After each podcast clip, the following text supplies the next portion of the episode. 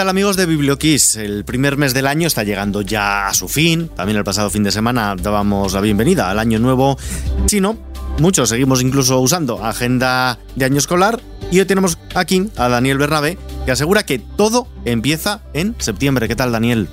¿Qué tal? ¿Cómo estáis? Una alegría poder saludaros. Sí, periodista, escritor, te leemos en Infolibre, El País, te escuchamos también en tertulias de láser y ahora vienes con este libro bajo el brazo. ¿Qué nos vamos a encontrar en estas páginas?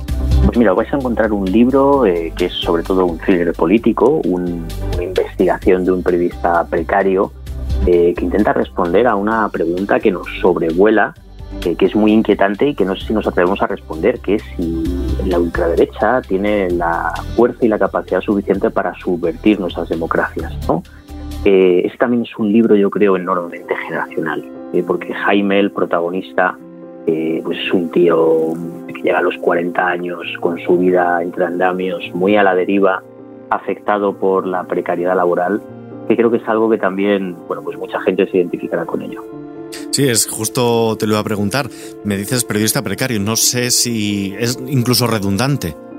¿Verdad? Estamos en un momento y en un lugar en el que esta profesión no es fácil de llevar a cabo. Pero fíjate que aparte de periodistas, pues eh, hay mucha gente que se ve afectada no por este, problema, ¿no? de tener trabajo y ver que tu trabajo no es suficiente para llegar a fin de mes, ¿no? Para poder tener una vivienda medianamente normal, ¿no? y bueno, es un libro que fíjate que explora un acontecimiento que yo creo que, se ha hablado poco de él, que es como una determinada generación de este país, cuando llegas a esa edad, ¿no? que es los final de la veintena, los 30, que tu vida empieza, digamos, teóricamente a aterrizar, empiezas a, buscar eh, bueno, pues una pareja más a largo plazo, una casa, incluso plantearte la paternidad, pues a muchos de nosotros, a Jaime, el protagonista, le pilla la gran recesión y le arrasa. Y bueno, claro, sobre todo si eres de los que tienes una vida poco convencional fuera de las murallas de la ciudad, cuando llegan las invasiones bárbaras, en este caso fueron aquellos hombres de negro que envió la Troika, claro, eh, les pilló completamente fuera de juego. ¿Qué es lo que sucede? Pues que en ese momento en que la vida se tenía que empezar a hilar, eh, a muchos de ellos les daba solamente para sobrevivir, ¿no? Y de supervivencia en supervivencia, de salto de mata en salto de mata, de repente un día uno se acuesta, se levanta y tiene 40 años. Esa es la situación en la que se halla Jaime, el protagonista, ¿no? Una situación, como te decía, en la que pues tiene que empezar a elegir un camino en un momento difícil, en un momento donde se supone que muchas de las cosas que ya tenía que haber conseguido ni siquiera las ha comenzado. Además de Jaime Peña, el protagonista que nos acabas de describir, nos encontramos también con un juez conservador, una productora televisiva sin escrúpulos, un exministro de bajo perfil, un empresario, un tipo oscuro relacionado con las cloacas. ¿Cualquier parecido con la realidad es casualidad? Cualquier parecido con la realidad es casualidad, como se solía decir, ¿verdad?, en las películas. Bueno, desde luego, que yo cuando estaba escribiendo este libro, tú sabes que los libros pues por lo menos tenemos un tiempo de casi dos años, ¿no? Al menos, entre que te plantean la idea, planteas, empiezas a plantear la escritura, lo desarrollas. Cuando estaba escribiendo no sabía si estaba escribiendo sobre algo que ya había ocurrido o que iba a ocurrir. Es un juego muy interesante cuando de repente no sabes muy bien si lo que estás eh, llevando a cabo en esas páginas es absolutamente ficción o realmente tiene un gran contenido de realidad, ¿no? Creo que los lectores y las lectoras, eh, uno de los juegos que les propone el libro es verse dados también a investigar exactamente qué hay detrás de todas estas páginas y de toda esta historia. En todo caso, todos estos personajes, eh, pues bueno, al final representan unos grupos de poder que hay en este país que al margen, quieren actuar muchas veces al margen del escrutinio público de los pocos eh, de la opinión pública eh, bueno, pues para lograr una serie de prebendas y de cuestiones que nos deberían inquietar a todos. Sí, me lo has descrito antes como un thriller político, pero no sé si incluso la podemos llegar a tildar de novela de, terror, porque la trama de real puede llegar a asustar. Puede llegar a asustar. Fíjate que, mm, bueno, pues unos días antes del lanzamiento de este libro, todos hemos podido ver lo que ha sucedido en Brasil, ¿verdad? Pudimos ver lo que sucedió en Estados Unidos hace un par de años con el asalto al Capitolio. Es un libro que de repente, si se hubiera escrito hace cinco años, eh, pues se podía haber calificado de una ficción total, ¿no? muy difícil de que se llevara a cabo. Y, pero ahora, sin embargo, estamos en un contexto muy diferente donde muchas de sus páginas tienen una conexión muy concreta con la realidad de nuestro momento. ¿Cuál es esa realidad? es algo que yo en el libro planteo, eh, que es la diferencia entre conspiración y conspiranoia.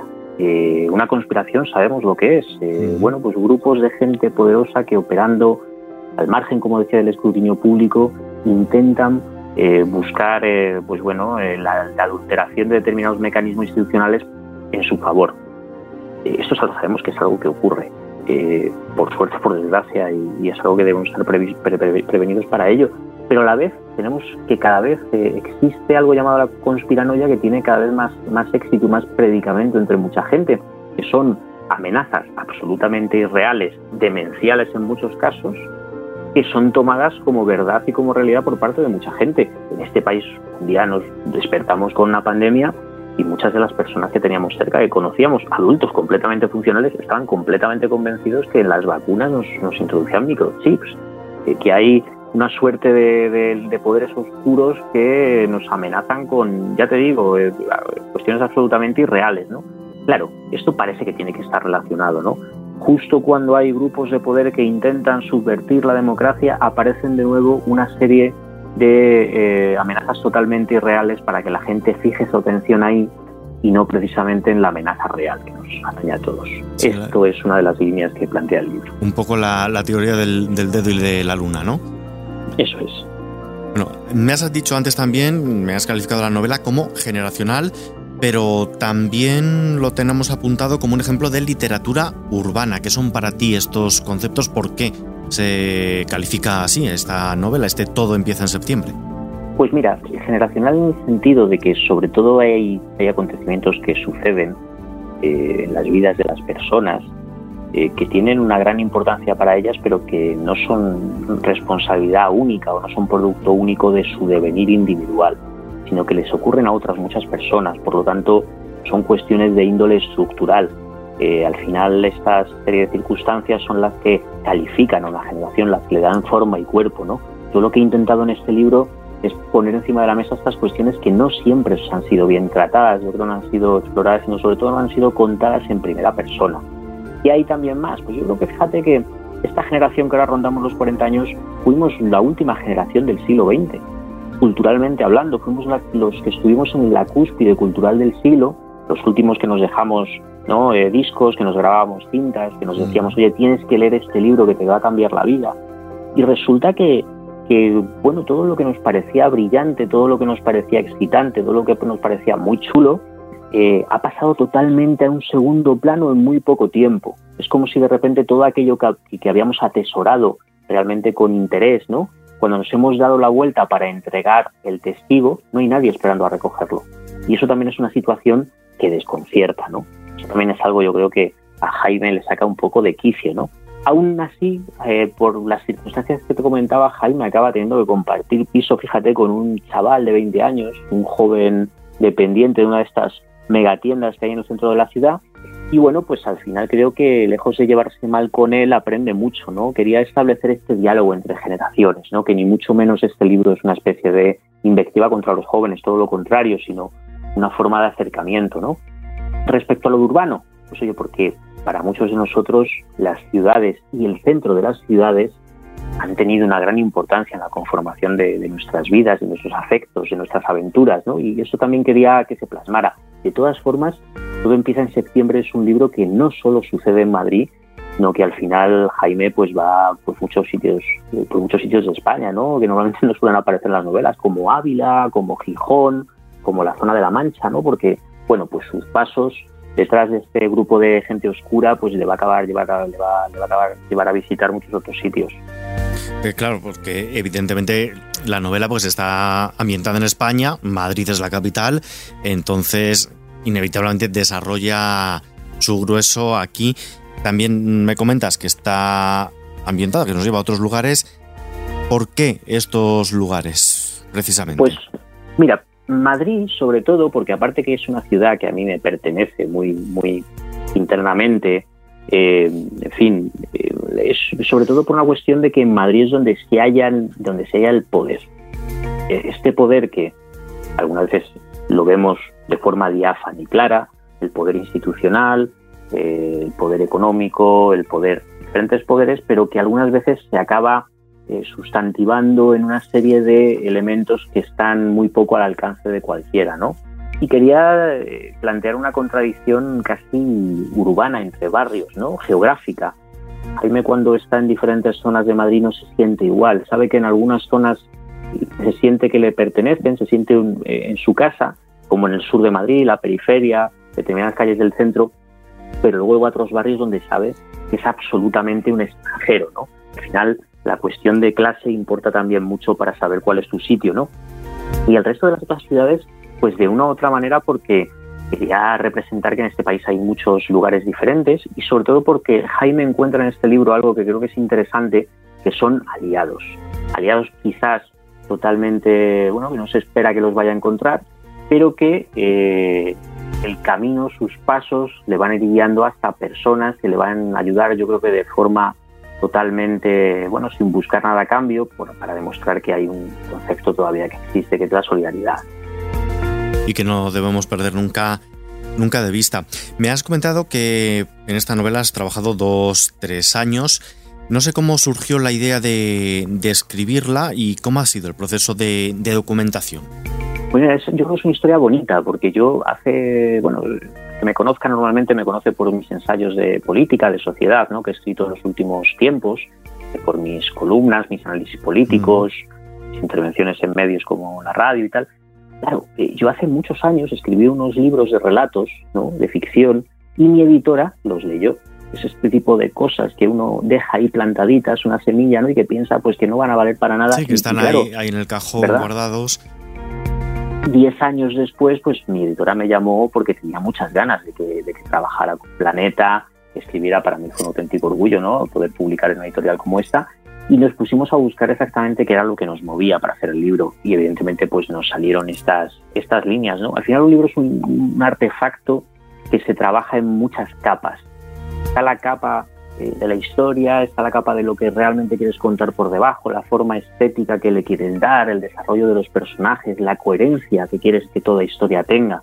Es un proyecto y un camino muy interesante. Al final es curioso porque esta que es una novela donde aparecen muchos viajes, donde aparecen muchos trenes, al final eh, yo también he tenido que hacer un viaje casi personal, ¿no? Eh, para poder enfrentarme a, a, un trabajo como este, ¿no? Pero creo que ha sido muy satisfactorio. Yo me lo he pasado muy bien. El libro es muy, a pesar de que trata temas muy serios, muy importantes, es un libro muy poco serio muy poco grave. Creo que es un libro que tiene algunas pinceladas de humor interesantes, donde el lector y la lectora se lo va a pasar bien a la hora de, enfrentar a sus páginas. Sí, eh, por eso te quería también preguntar ahora, ¿qué feedback has recibido de esos primeros afortunados que ya, que ya han podido leer la novela? Pues mira, eh, está siendo una acogida yo creo sensacional. Eh, eh, de gente que lo ha podido leer, sobre todo me ha hecho mucha ilusión que me digan que se han identificado con los avatares y las desventuras de Jaime, ¿no? En aspectos, ya te digo, muy concretos, eh, como, bueno, pues el tener dificultades muchas veces que, son cosas que casi se silencian y se callan, ¿no? Por ver, por, por tener una estabilidad, por, por saber qué es lo que va a ser de nosotros dentro de seis meses, ¿no? Y que creo que todos tendríamos derecho a ello, a saber cómo va a ser nuestra vida de aquí a, bueno, por lo menos un año, ¿no? No, estamos hablando ni siquiera de pensar en largo plazo, sino en, el medio plazo de... Efectivamente, ¿no? no sabemos cómo vamos a acabar este año. Pero mira, ha habido un elemento que sí me ha llamado mucho la atención, que me comentaban hace poco, es el tema de la paternidad, ¿no? Que es algo que fíjate que los hombres yo creo que no comentamos habitualmente, pero que hay muchos, mm, bueno, de esta generación que, que por, por, las diferentes circunstancias de la vida, pues como que no nos ha dado tiempo, ¿no? A ser padres cuando quizás lo hubiéramos querido ser, porque, bueno, pues eh, nuestra vida se ve conmovida, como quien dice, por una serie de terremotos eh, sobre los que nosotros no teníamos ningún control, ¿no? Y es un tema que, ya está poco a poco, yo creo que este libro pone encima de la mesa, eh, que es un tema que está cada vez más candente, ¿no? Hay, oye, ¿qué ha pasado con todas estas cosas que se supone que íbamos a conseguir y que de repente, bueno, pues la vida se nos ha ido entre los dedos, ¿no? Y, aún estamos ahí en ello, ¿no? Bueno, es interesante ver, sobre todo ya te decía, cómo uno escribe un libro desde los desde, la, desde su intimidad, desde su cotidianidad, desde todas esas cosas que le preocupan y ve, cree que ha conseguido pues eh, que mucha gente se identifique con ello. Y por otra parte, desde luego, pues hay mucha gente interesada en, la trama política, no exactamente en ver si lo que se cuenta es algo que ha sucedido, que va a suceder. Quiénes son estos protagonistas, eh, ¿no? estos antagonistas, mejor dicho, que, se enfrentan a Jaime ¿no? y exactamente qué es lo que quieren conseguir. incluso ir buscando en, en Google algún alter ego para ponerle cara y pensar quién es. No sé si el protagonista Jaime Peña es hasta qué punto es un alter ego tuyo, Daniel. Pues eh, tiene muchas cosas de mí, eso está claro, ¿no? Eh, lo que sucede es que no es un libro que sea una biografía ni una autoficción. Es decir, bueno, pues cuando uno quiere contar la historia que le ha sucedido exactamente y, la camufla de una u otra manera mediante la ficción, ¿no? Este es un libro, una novela con sus estructuras de novelas, con su historia propia, con una historia eh, que está eh, creada ex profeso para el mismo. Eh, lo que pasa es que yo me sentía mucho más cómodo contando desde lo que yo conocía, efectivamente, porque además tenía el interés, no porque me hubiera sucedido a mí, que no tiene mayor importancia, sino porque creía eh, que bueno, hay muchos de estos acontecimientos de esta intrahistoria, ¿no? que, nunca acaba de aparecer en los titulares de los periódicos o en los grandes, las grandes cabeceras de los informativos, pero que merecía la pena dejar por escrito, ¿no?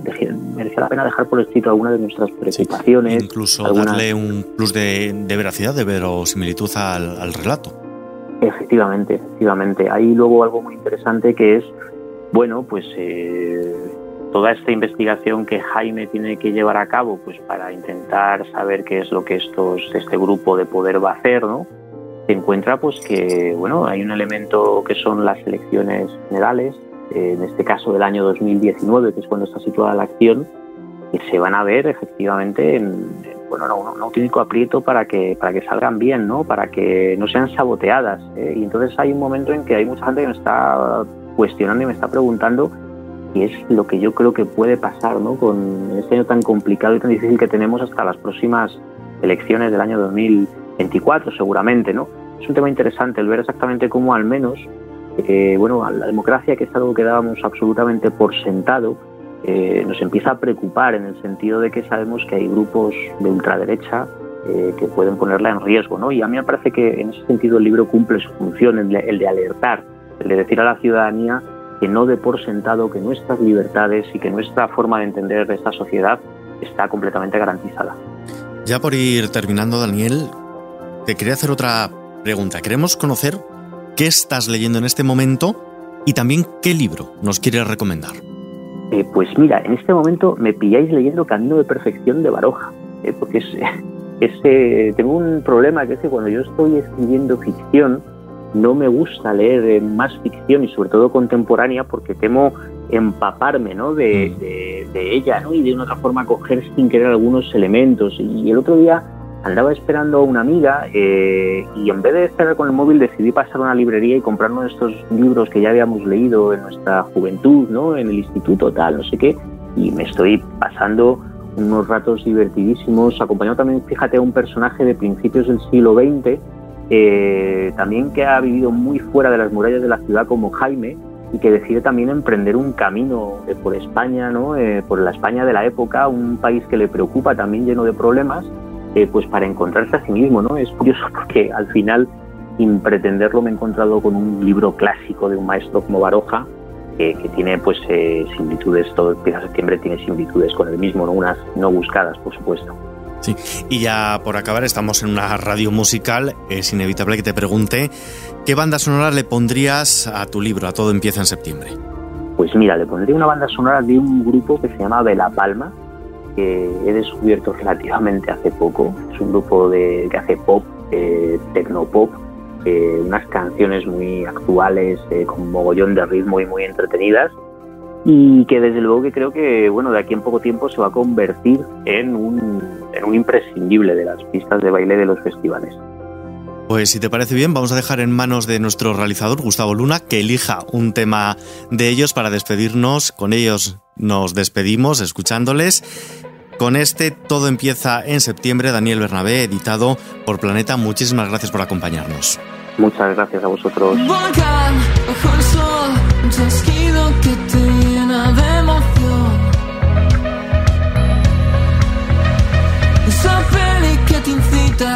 somebody